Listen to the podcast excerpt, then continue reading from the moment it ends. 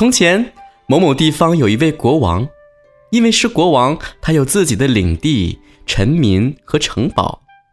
国王的宝座使他高高在上，不需要求助于任何人，真可谓过的是得天独厚的生活呀。尤其走运的是，连一个想要攻打这块地方的国家都没有，这里没有刀光剑影，连年太平。国王是应有尽有。如果说还有什么美中不足的话，那只有一件事，就是国王还没有王妃。嗯，是该有一个王妃的时候了。不过这件事儿一定要慎重，如果草草率率的结了婚，过后再后悔，可就不好了。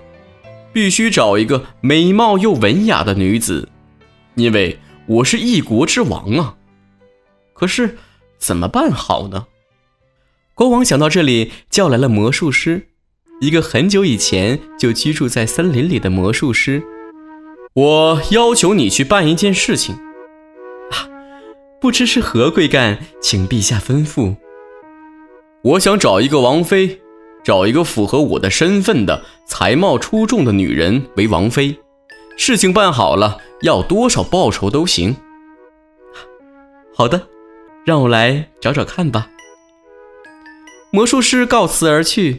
一天，国王在外边打猎，正在追赶猎物的时候，远处传来了女人们惊叫声。国王赶到那里一看，原来是一群好似强盗般的家伙们正在追赶几个旅游的女人。国王觉得不能袖手旁观，便跑过去赶跑了那群强盗，完全是一群不堪一击的家伙。一个女人对国王说。承蒙陛下在危急的时刻搭救了我们，非常感谢。我们是在陪同公主旅游途中突然遇到了暴徒们的威胁的。多谢陛下搭救了我们。公主也举止安稳的道了谢。当公主把感激的目光转向国王时，国王顿时惊呆了。眼前的这位小姐真不愧是一位公主，她既文雅又漂亮。真可称得上是美玉无瑕了。国王回礼说：“啊，能为您这样一位公主效劳，我感到非常荣幸。我是这前边城堡的国王，请您务必光临，务必，务必啊！”国王把公主引进了城堡，国王是一见倾心，爱慕如迷，而旅途中的公主则充满了感激之情。这样一来，以后的问题就迎刃而解了。通过使者的周旋，谈成了亲事，很快就举行了结婚典礼。国王感到心满意足。魔术师赶来对国王说：“陛下，看我的本事怎么样？那么，陛下答应的那个报酬……什么？哦，你说王妃的那个问题呀？”那完全是靠我的威力搞到的，啊，不，一切都是按我的安排进行的。岂有此理！是靠我的威力，所以报酬分文不给。谁都愿意把功劳看成是自己的魅力的果实，这位国王当然也不例外。那陛下可就违约了。这个地方我再也不想待下去了，想要去别的地方了。给陛下留下这块镜子，做个纪念吧。以后如果有了龙子，就请陛下把这个赠给他吧。魔术师留下了一块镜子，就不知去向了。国王拿过镜子照了一下，没有发现什么异常的地方。仓库保管员把镜子给收起来了。不久，国王有了孩子，是个千金。这位公主娇生惯养的，备受宠爱。公主安然无恙的长到了一岁、两岁。人们虽然很想说她成长得多么漂亮，但遗憾的是事与愿违。她黑黑的皮肤、睡不醒的眼睛，真是一副费了苦心也找不出一点可取之处的长相。尽管如此，公主却天天的摆弄着镜子。那块魔术师留下来的镜子，玩得非常开心。不知是谁想起了他，从仓库里拿了出来，也许是公主自己找出来的吧。总之，每当公主照镜子的时候，就显得非常的快活。哎，公主可真喜欢照镜子啊！侍从们都感到莫名其妙，她长得并不那么漂亮，可是为什么偏偏如此喜欢照镜子呢？真是一个猜不透的谜。不过这样一来，反倒相应的减少了许多奉迎讨好的麻烦，所以他们也就不再考虑那么多了。公主长到了十岁、十五岁，架子也随着身份地位相应的膨胀起来，但是她依然是一副难以称得上是美人的长相，而且还很肥胖，这可真是一件伤脑筋的事情了。侍从们纷纷讨论起来。哎，公主为什么要这个样子呢？长得也并不是很漂亮，可是竟然一个劲儿的倨傲自大起来了。哎，每天竟然能够那么不厌其烦的照着镜子，就应该知道自己是什么样子吗？哎，天下竟有这样离奇的事儿，我真是很想知道究竟这是为什么呀！不久，这个谜被解开了，原来。镜子里照出来的公主是举世无双的美人儿。一天，侍从在无意间从公主的身后往镜子里瞧了一下，发现了这个秘密，不禁大吃一惊。镜子里的公主是一个白白的脸蛋儿、大大的眼睛、嘴、耳朵、头发，一切都漂亮的真是没得挑了，线条、姿势也非常的美。嗯，怎么形容好呢？就好比是充满温柔的春风、清澈的泉水、绚丽的彩虹、盛开的花朵，是群星，是月光，是瑞雪，是潺潺流水般的音乐。可是现实中的公主可是与此相差十万八千里呀！侍从又照了一下自己的脸，也并没有什么变化。这个镜子似乎只能把公主的形象照得格外漂亮。事情发现以后，侍从们不能保守秘密，也就如实的向国王做了禀告。国王咬牙切齿地说：“嗯，原来是这样，这肯定是那个魔术师搞的鬼伎俩，真是一个手段狠毒的家伙。您和魔术师之间曾有过什么纠葛？”“是啊，可是没想到这家伙竟然如此残酷的报复。”公主的长相不漂亮，这已经是无法挽救的事实了。她也许是像我，一个人的长相不美没有关系，只要有谦恭的美德就好。长相很美，高傲自大那也似乎无妨，但长相也不漂亮，却光一个劲儿的高傲自大，可就不能允许了。把那个倒霉的镜子给我夺过来，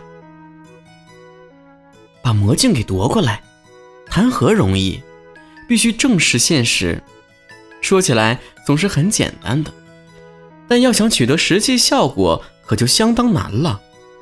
侍从把那个成了问题的镜子夺了过来，虽然也曾想把它打碎，但无论如何也打不碎，最后只好把它丢进仓库里藏了起来罢了。侍从又给公主找了另外一个镜子，可是她只看了一眼就叫喊起来。这不是真的。公主只用过一次，也就不再用了，因为这个镜子没有照出公主一直看惯了漂亮的自己，怎么能够允许这种不合理的现象存在呢？这不是虚假又是什么呢？小姐失掉了赖以生存的快乐，伤了元气，终于病倒了。虽然经过了很多治疗，也无济于事。身体一个劲儿的消瘦下去，这样一来就不得不把魔镜再重新拿出来给他了。公主接过重新递给她的镜子，往里照了又照，恢复了元气。在她看来，唯有这个才是真实的。小姐的病很快就痊愈了，她的架子也恢复了原状，尽管公主的真实样貌一点也不漂亮。国王向家臣下了命令，说：“把那个魔术师给我找来，这个家伙肯定知道有什么办法的。”遵命。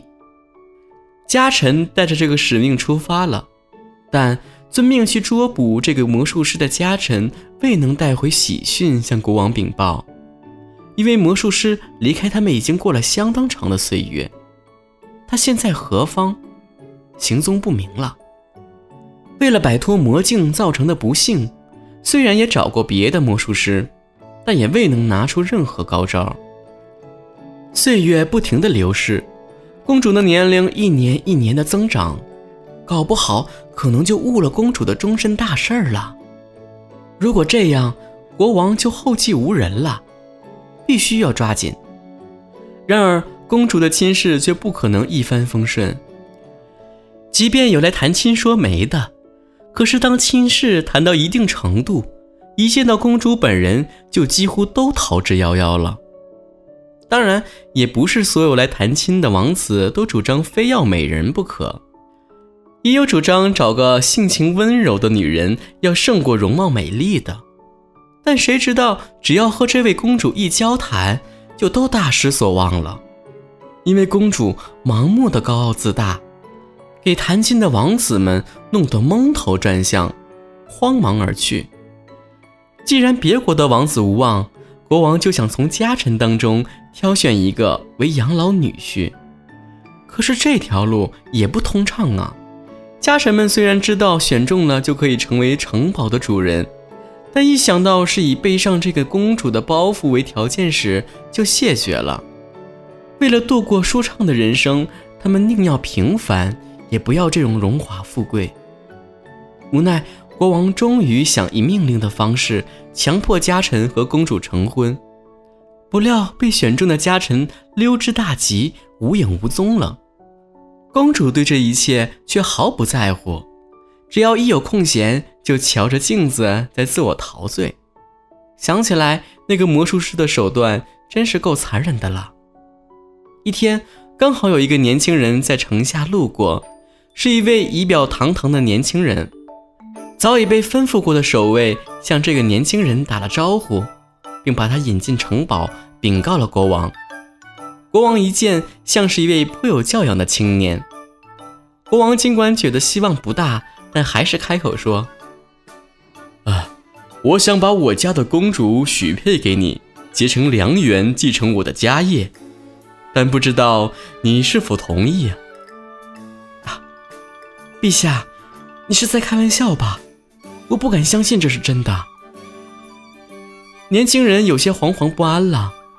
啊，哪儿的话呀？当然是真的了。公主在暗地里面偷偷的瞧着你，已经表示同意了。下一步只要你答应就可以了。我没有什么不同意的。年轻人说完就和公主见面了。事情和过去完全相反。这个年轻人很高兴的就答应了，转眼间准备妥当，就举行了婚礼。这时候才知道，原来这个年轻人也是某一国的堂堂正正的王子。到此，城堡里的家臣们虽说是了结了一个心事，但他们无论如何也不能理解王子此时此刻的心情。那么潇洒的王子，为什么偏偏要和这里的公主结婚呢？他们议论纷纷，进行着各种猜测，可是怎么也找不出一个明确的答案。其实呀，使周围的人感到百思不得其解的，也是很自然的。原来这位王子从幼小的时候就接受了一个倒霉的镜子，一个只把他照得非常难看的魔镜。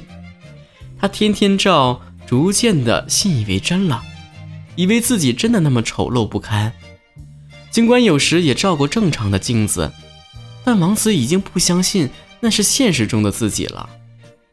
就连家臣们夸奖自己真可爱的时候，王子也认为那只是阿谀奉承而已。他认为对奇丑无比的自己还进行夸奖等等，统统都是阿谀奉承，别无其他。这些原因促使他不相信任何人，最后决心一个人出去旅行了。人们虽然无从了解王子的父亲有过什么对不起魔术师的地方，然而不得不承认，这又是一桩极其残酷的事情。王子在这里一下子被那个梦幻般的要求所吸引而接受，这也并不奇怪。他认为这里的国王不是阿谀奉承，而是在丑陋的自己身上承认了长处，所以公主即便有些难看，也理应同意，这是天经地义的。就这样，两个人结成了姻缘，各自照着自己的镜子，永远过着和睦的生活。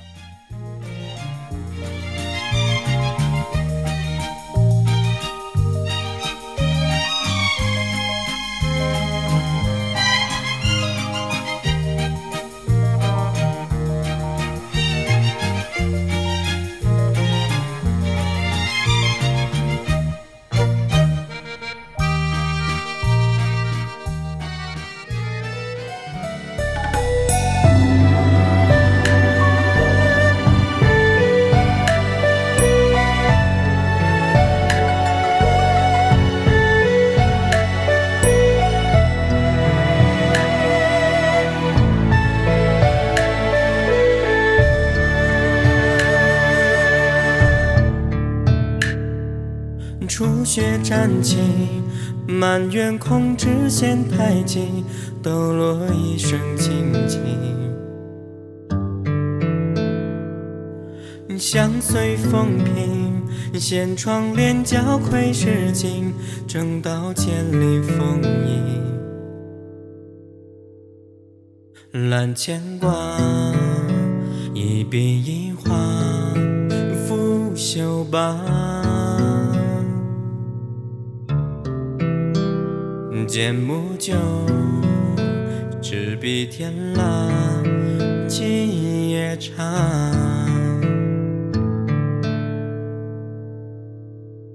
水里门庭，叠纸儿悄谈究竟，可有一番闲情？寒衣提灯，两帘烛红淡褪影。就坐书香念经，兰香盈，各门小大为归家。小径塔，夜半月下，奉杯茶。纸杯酒茶淡香早放，那一口浓烈难咽下。今夜将冷手捧热茶，再续花。空知雨一抹白无瑕，怎辨是残？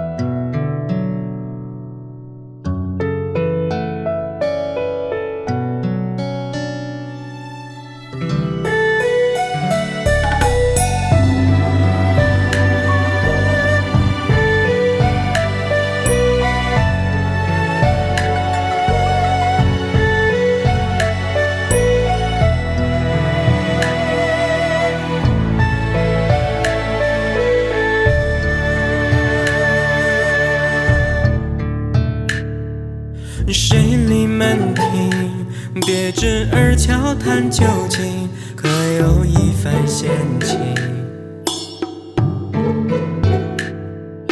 寒衣提灯，两帘烛红淡褪影，就坐书香念经。